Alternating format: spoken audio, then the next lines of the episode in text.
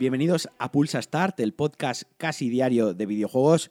Soy Alejandro Marquino y lo primero que quiero hacer es agradeceros el recibimiento que ha tenido el especial de la BlizzCon con Framara, este formato diferente, especial que no había hecho hasta ahora, primero en duración, se fue casi a los 25 minutos, algo que muchos me habéis escrito para agradecerlo, que teníais ganas de algún Pulsa Start más largo y por otra parte que se había hecho muy ameno y muy divertido el hecho de contar con un, con un invitado. Así que me anima, os prometo que habrán más especiales de este tipo, de hecho, sin ir más lejos, con Death Stranding ya estoy pensando algo, ya tengo algo en la cabeza y vamos a empezar con el Pulsa Start de hoy. Como os digo, Death Stranding es la semana de Death Stranding. Se lanza mañana. Esta semana no va a haber otro Pulsa Start, no habrá Pulsa Start en viernes porque esta noche a las 12 de la noche yo ya me pondré a jugarlo a saco. Me he cogido parte del viernes libre en mi trabajo y también me he cogido el lunes libre. Le quiero meter muchísimas horas. Me quiero encerrar en casa con un mogollón de refrescos, con pizzas, con comida basura y quiero quiero disfrutarlo. Suelo hacer esto una vez al año. El año pasado lo hice con Red Dead Redemption 2, que me pegué un atrapón guapísimo en casa, me lo pasé en un fin de semana. Y es que Death Stranding me tiene loco. O sea, yo soy fan incondicional de, de Kojima. Hay cosas que me gustan más, cosas que me gustan menos, pero, pero siempre apoyo todos sus lanzamientos con juego, con merchandising, con lo que haga falta y Death Stranding no va a ser menos. Muchos de vosotros ya habréis leído muchos análisis, habréis visto video reviews, video análisis que también está plagado YouTube y los portales de, de, noticias de videojuegos, tanto españoles como extranjeros. Yo no he querido ver nada, honestamente.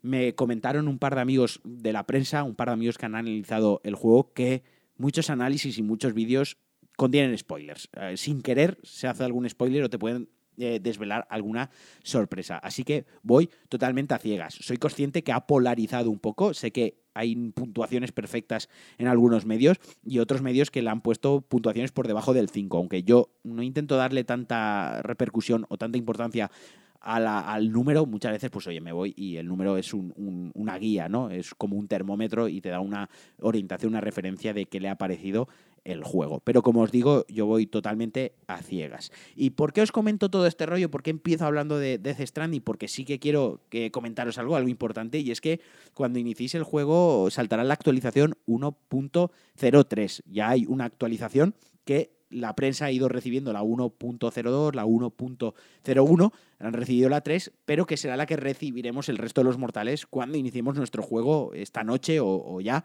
mañana. Muy importante, actualizar el juego, porque no solo por las mejoras, porque arregla algunos bugs, arregla cositas de, de la traducción, algunos ajustes en la jugabilidad, un poco más de estabilidad en el apartado técnico, pero lo más importante es que las partidas guardadas anteriores no van a ser compatibles. Es decir, que se actualiza también la versión de la partida guardada. Vaya, que actualicéis el juego antes de empezar una partida por lo que pueda pasar. Esto da para un Pulsa Start especial, el tema de los parches día 1 y de, los de las actualizaciones en cuanto compras el juego. Yo lo puedo resumir básicamente en que cuando el juego se hace Gold, hasta que llega a nuestras manos, hasta que llega a nuestras consolas, pues a lo mejor pasan tres semanas, pasa un mes.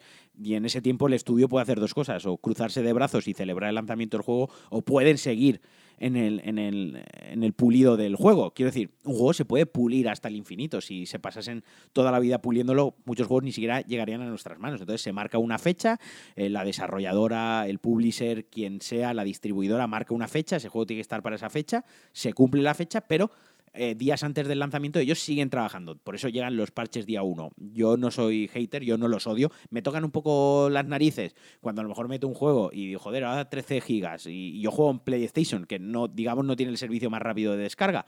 Pero bueno, en general lo agradezco porque sé que es para mí es bueno como jugador, eh, es mejor, ¿no? la experiencia que voy a recibir va a ser por lo menos mejor o más pulida. Así que bueno, no me enrollo más con Death Stranding, espero que lo juguéis con tantas ganas como lo voy a jugar yo, espero que por lo menos os aproximéis al juego porque yo creo que va a ser algo revolucionario, va a ser algo que, que no hemos visto hasta ahora, que el concepto mm, va a tener ciertas mecánicas o va a introducir eh, ciertas movidas que no hemos visto todavía y que quizás cambien el panorama de los videojuegos de, ahora en adelante. Así que ya os digo, tengo muchísimas ganas. La factura del juego es increíble técnicamente, los actores, seguramente la narrativa, la historia será una fumada estas de Kojima. Muchísimas ganas, de verdad. Espero que lo disfrutéis tanto como yo. La semana que viene grabaré un especial hablando largo y tendido sobre lo que me ha parecido Death Stranding. Y ahora me voy a hablar de la revista Edge, que muchos de vosotros la conoceréis. Es una de las revistas más prestigiosas, más importantes y con más historia del mundo de los videojuegos y ha redactado un top 10 de los juegos más definitorios o digamos de los juegos más influyentes e importantes de la década. Ojo, no son los mejores juegos, sino son juegos que por ya sea su modelo de negocio, por su innovación, porque han creado un género nuevo, eh, han marcado unos hechos muy importantes o son muy importantes para, los videojuegos en los últimos 10 años. Y repasando un poco la lista por encima, pues hoy han puesto a Amnesia de Dark Descent. Aquí coincido porque definió o redefinió el género de terror, creó un subgénero de terror y fue quizás el juego que el primer juego en aparecer. Broken Age, Dark Souls, aquí no puedo estar más de acuerdo. O sea, los, los Souls-like ya es un género en sí. Han salido un mogollón, no quiero decir clones, pero juegos inspirados y juegos con una jugabilidad eh, tal cual de Dark Souls. Es decir, ha creado un género per se. No fue Dark Souls, fue Demon Souls quien lo creó, pero Dark Souls fue el que se expandió, el que se hizo mainstream y el que ayudó a todos los jugadores a conocer el, género, el tipo de juego, a conocer Front Software, incluso a jugar a Demon Souls después. Destiny Destiny tuvo una repercusión increíble, tuvo unos números eh, históricos de récord cuando se lanzó, cuando, cuando se puso a la venta, perdón. La campaña de marketing también fue una auténtica locura y pese que para mí no estaría ni en un top 100 de mis juegos favoritos de mi vida porque me pareció muy flojo. Sí que entiendo la repercusión y el impacto que tuvo a nivel mediático y a nivel los videojuegos. También está Dota 2. Aquí me sorprende que no hayan metido el, LOL. Yo hubiese elegido el LOL frente al Dota 2. Sí que es cierto que, el Dota fue quien impulsó o el primer MOBA, el Dota 2 que, salió en Steam se jugó muchísimo, los eSports también le dio un gran empujón a los eSports el Dota 2, pero creo que, que el LOL es quien ha consolidado eh, todo, todo el género, ¿no? Y, quien tuvo esa explosión con los streams incluso con, con los eSports. También Fortnite, es evidente, o sea, esto no hay que justificarlo, se justifica solo. Gone Home, GTA V, GTA V también eh, creo que fue el mundo abierto más bárbaro, mejor construido y más burro que habíamos tenido hasta el momento. Minecraft, insisto, igual que Fortnite, tampoco hay que justificarlo, se justifica solo. Zelda de Breath of the Wild, otra vez, o sea, ya conté en el especial que hice de, de, Zelda Breath of the Wild todas las cualidades de ese juego y todas las maravillas y, coincido totalmente. Es un juego que en los últimos 10 años no hemos recibido un juego igual que ese y, por supuesto es importantísimo y va a sentar las bases de muchísimos juegos que van a venir después. O sea, no solo asienta las bases de muchos juegos que van a venir después, sino que perfecciona eh, las bases del género de aventuras. realmente es, vive tu propia aventura. Y por último meten The Walking Dead de, de Telltale. Yo este, pues bueno, puedo entender por qué está ahí, pero, pero me parece un juego mediocre y me parece un juego que, que, que la propia Telltale ha muerto de, en su propio éxito, ahogado en, ¿no? en todos estos juegos que salieron, porque al final pues, pues están bien para pasar un rato, pero tampoco son la panacea. Y bueno, no sé vosotros qué pensaréis de, esta lista de, Edge, si meteríais algún juego, si sacaríais algún juego, si coincidís con las opiniones que he dado yo, pero bueno, siempre me podéis dejar algún comentario, me, podéis escribir y contarme si discrepáis o si estáis de acuerdo. A mí, en general, la lista sacaría algunas cositas, metería otras, pero en general me, contenta bastante, estoy bastante de acuerdo con, con Edge. Y ahora quiero hablar de unas restricciones o una legislación eh, que quiere aplicar China para los jugadores de videojuegos menores de 18 años. En, China, bueno, en muchos países, eh, sobre todo asiáticos, hay mucha gente que, que realmente entre comillas, arruina su vida por los videojuegos.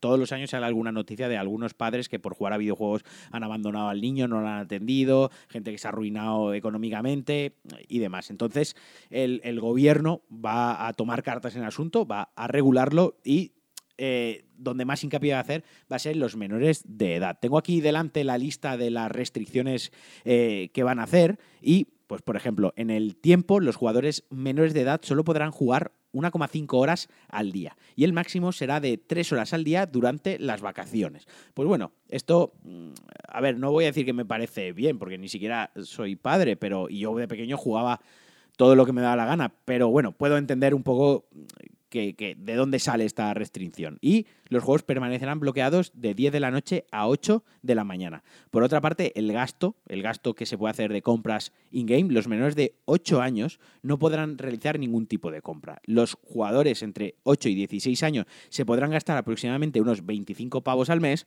y los de 16 a 18 años se podrán gastar 50 euros al mes. Y además se van a poner mucho más estrictos, van a revisar muchísimo más la calificación por edades de los juegos. Ahora diréis, bueno, pues todo esto tampoco tiene mucho sentido si, si, no identifican que jugador es menor de edad, ¿no? Sí, bueno, pues al final si el padre pone su cuenta, etc, etc. También van a hacer hincapié, también van a poner mucho esfuerzo en la identificación de los jugadores en ciertas medidas como para certificar que ese jugador eh, es menor de edad o, por el contrario, si es mayor de edad. No sé a vosotros qué os parecen estas restricciones. Yo tengo aquí un poco de sentimientos encontrados porque, bueno, que el gobierno controle cuánto juega una persona a videojuegos, pues no me parece del, todo bien, ¿no? debería ser más una función de los padres. Pero por otro lado, los videojuegos están evolucionando y es un problema actual, ya lo he comentado alguna vez aquí en Pulsa Star y, y muchos de vosotros lo sabéis, están evolucionando casi hasta casas de apuestas algunos videojuegos, con el tema de las cajas, de las loot boxes, incluso casinos dentro de juegos, compras in-game. Eh, entonces creo que sí que hay cierto peligro ahí y, creo que, sí que tienen que tomar cartas en el asunto y, sí que se tiene que hacer por, por, bueno, por seguridad y por, y por bienestar general. Así que como ya os digo, tengo un poco de sentimientos encontrados. Cuento hasta aquí la noticia. China, el primer país o el país que, más dura se está poniendo con este tipo de restricciones a los videojuegos. Ya veremos Europa, si algún país de Europa se suma a la medida o, algo parecido. Yo lo dudo muchísimo creo que sí que meterán mano en todo el tema de las apuestas eh, dentro de los videojuegos, de las compras y demás. Serán mucho más restrictivos, pero no hasta el punto de decidir o de moderar cuántas horas al día se puede jugar a videojuegos. Y hasta aquí el Pulsa Start de hoy. Hoy también ha durado más de 10 minutos. Espero que os haya gustado, como siempre. Espero que hayáis pasado un buen rato conmigo y como os he dicho antes, disfrutad mucho de este fin de semana con Death Stranding, quien lo vaya a jugar, y los que vayáis a jugar a otra cosa, pues bueno, disfrutarlo también. Yo la semana que viene volveré con Pulsa Start y os contaré cómo han sido mis primeras horas con la nueva locura o la nueva genialidad de Kojima. Un abrazo muy fuerte a todos y espero que paséis un muy buen día y un muy buen fin de semana. Adiós.